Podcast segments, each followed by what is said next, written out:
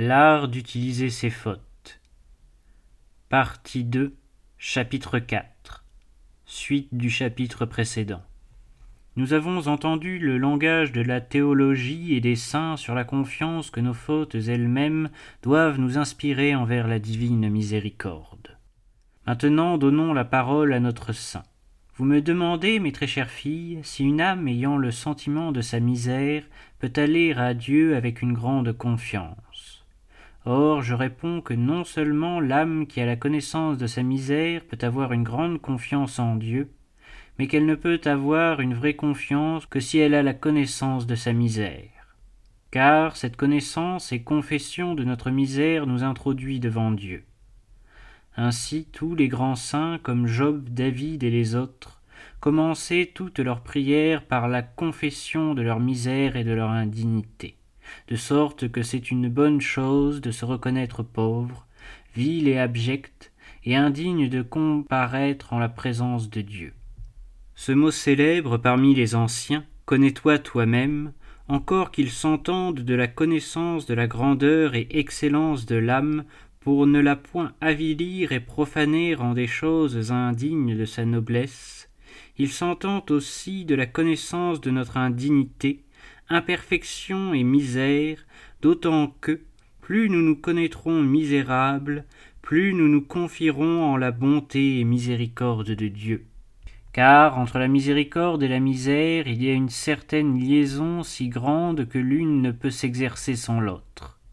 Si Dieu n'avait point créé l'homme, il aurait été vraiment bon, mais il n'aurait point été maintenant miséricordieux, car la miséricorde ne s'exerce qu'envers les misérables.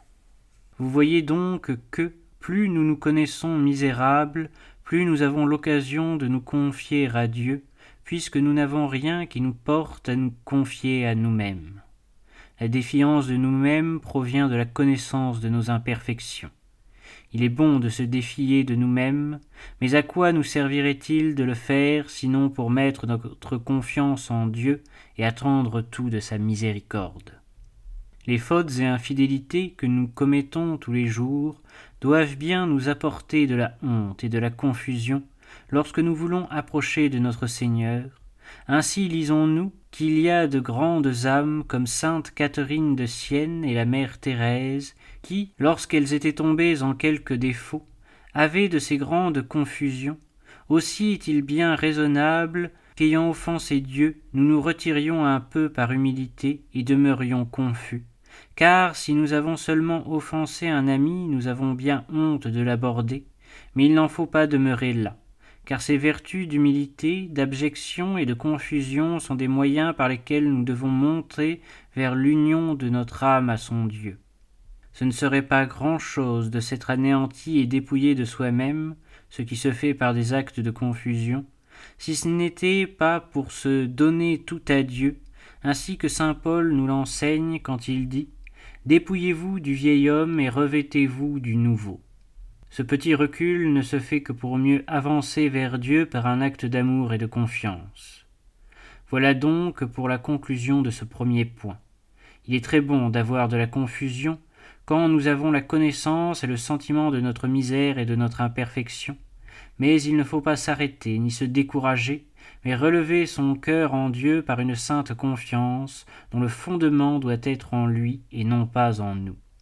D'autant que si nous changeons, il ne change jamais, et demeure toujours aussi bon et miséricordieux, que nous soyons faibles et imparfaits, ou que nous soyons forts et parfaits. J'ai coutume de dire que le trône de la miséricorde de Dieu, c'est notre misère. Plus notre misère sera grande, plus nous devons avoir une grande confiance. Dieu vous regarde avec amour, vous n'avez nul sujet d'en douter, car il voit amoureusement les plus horribles pécheurs du monde, pour peu de vrais désirs qu'ils aient de se convertir. C'est un cœur si doux, si suave, si condescendant, si amoureux des chétives créatures, pourvu qu'elles reconnaissent leur misère, si gracieuses envers les misérables, si bon envers les pénitents. Et qui n'aimerait ce cœur royal, paternellement maternel envers nous Nos imperfections ne doivent pas nous plaire, mais nous devons dire avec le grand apôtre Misérable que je suis, qui me délivrera de ce corps de mort? Mais elles ne doivent pas nous étonner ni décourager. Nous devons vraiment en retirer soumission, humilité et défiance de nous-mêmes, mais non pas découragement et affliction du cœur, ni beaucoup moins défiance de l'amour de Dieu envers nous. Dieu n'aime pas nos imperfections et péchés véniels, mais il nous aime malgré eux. Ainsi, de même que la faiblesse et l'infirmité de l'enfant déplaisent à la mère, et pourtant elle ne cesse pas pour cela de l'aimer, mais l'aime tendrement avec compassion. De même, bien que Dieu n'aime pas nos imperfections et péchés véniels, il ne cesse pas de nous aimer tendrement.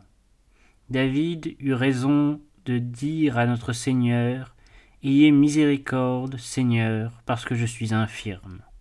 Ma très chère fille, vivez joyeuse. Notre Seigneur vous regarde, et vous regarde avec affection, et avec d'autant plus de tendresse que vous avez de faiblesse.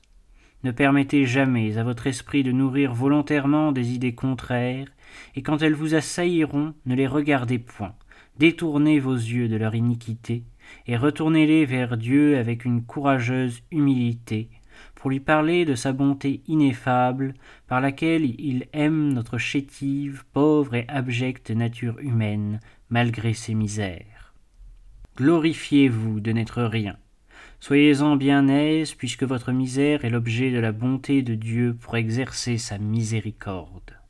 Parmi les mendiants, ceux qui sont les plus misérables et dont les plaies sont les plus grandes et effroyables se tiennent pour les meilleurs mendiants et plus aptes à obtenir l'aumône.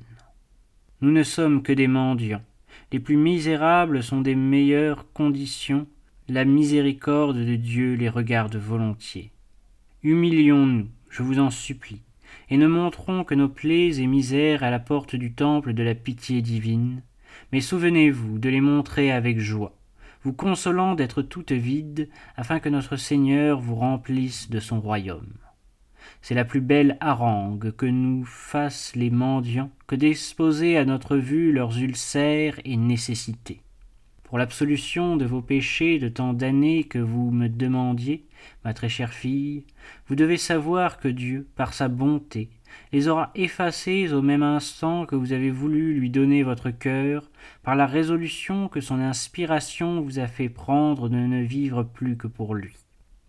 Néanmoins, ma très chère sœur, vous pourrez utilement répéter la prière de ce pénitent qui disait Seigneur, lavez-moi davantage de mon iniquité, et nettoyez-moi de mon péché, pourvu que ce soit avec une vraie et simple confiance en cette souveraine bonté, sûr que sa miséricorde ne vous manquera pas. Relevez souvent votre cœur par une sainte confiance envers notre Rédempteur, avec une profonde humilité, comme disant Je suis misérable, Seigneur, vous recevrez ma misère dans le sein de votre miséricorde, et vous me tirerez de votre main paternelle à la jouissance de votre héritage. Je suis chétive et misérable, mais vous m'aimerez le jour de ma mort, parce que j'ai espéré en vous et désiré d'être vôtre. Je vous conjure, par notre commun amour, qui est Jésus-Christ, que vous viviez en paix malgré votre misère. Je me glorifierai en mes infirmités, dit notre grand saint Paul, afin que la vertu de mon Sauveur habite en moi. Oui, car notre misère sert de trône pour faire reconnaître la bonté souveraine de notre Seigneur. Dieu soit exalté en vos misères sur le trône de sa bonté et le théâtre de votre pure et sincère humilité. Ma très chère fille, soyez en paix, ne vous inquiétez point de vos imperfections, mais levez bien haut les yeux vers l'infinie bonté de celui qui, pour nous garder dans son humilité, nous laisse vivre dans notre infirmité. Mettez toute votre confiance en sa bonté, et il aura un soin de votre âme et de tout ce qui la regarde, mieux que jamais vous ne sauriez y penser. Si vous n'avez pas bien correspondu jusqu'à présent, il y a un remède, car il faut bien correspondre désormais. Vos misères et vos infirmités ne doivent pas vous étonner. Dieu en a vu bien d'autres, et sa miséricorde ne rejette pas les misérables, mais s'exerce à leur faire du bien, faisant de leur misère le sujet de sa gloire. Certes, nos misères et nos faiblesses, pour grandes qu'elles soient, ne doivent pas nous décourager, mais doivent nous humilier et nous faire jeter dans les bras de la divine miséricorde, qui sera d'autant plus glorifiée en nous que nos misères sont grandes. si nous nous en relevons ce que nous devons espérer faire avec la grâce de notre Seigneur. Saint François de Sales voulait que les personnes chargées de la conduite du prochain prennent soin de relever son courage et de ranimer sa confiance. C'est ainsi qu'il écrivait à une supérieure, devenue, hélas, tristement célèbre à propos d'une jeune fille qui lui avait recommandé. Mais, voyez-vous, vous êtes un peu trop sévère envers cette pauvre fille. Il ne faut point lui faire tant de reproches, puisqu'elle a de bons désirs. Dites-lui, même si elle fait beaucoup de faux pas, que jamais elle ne s'étonne d'elle-même, qu'elle regarde plutôt notre Seigneur qui, du haut du ciel, la regarde comme un père son enfant qui, encore tout faible, a peine à assurer ses pas, et lui dit Doucement, mon enfant. Et s'il tombe, il l'encourage en disant il a sauté, il est bien sage, ne pleurez point. Puis il s'approche et lui tend la main. Si cette fille est humble et qu'elle sait bien qu'elle est un enfant, elle ne s'étonnera point d'être tombée, car elle ne tombera pas d'aussi haut. Le saint docteur donnait des instructions semblables et plus précises encore aux confesseurs. Après leur avoir rappelé que les pauvres pénitents les appellent du nom de Père et qu'ils doivent avoir un cœur paternel à leur égard, les recevant avec un extrême amour malgré leurs défauts, il ajoute Ainsi, quoique l'enfant prodigue revint tout nu, sale et sentant mauvais à cause des pourceaux, son bon père néanmoins l'embrasse avec amour et pleure à son sujet, parce qu'il était père et que le cœur des pères est tendre pour les enfants. Puis, le saint indique la manière de recevoir un pénitent enclin à l'abattement et au désespoir. Si vous le voyez craintif, abattu, et s'il doute d'obtenir le pardon de ses péchés, relevez-le en lui montrant le grand plaisir que Dieu prend à la pénitence des grands pécheurs.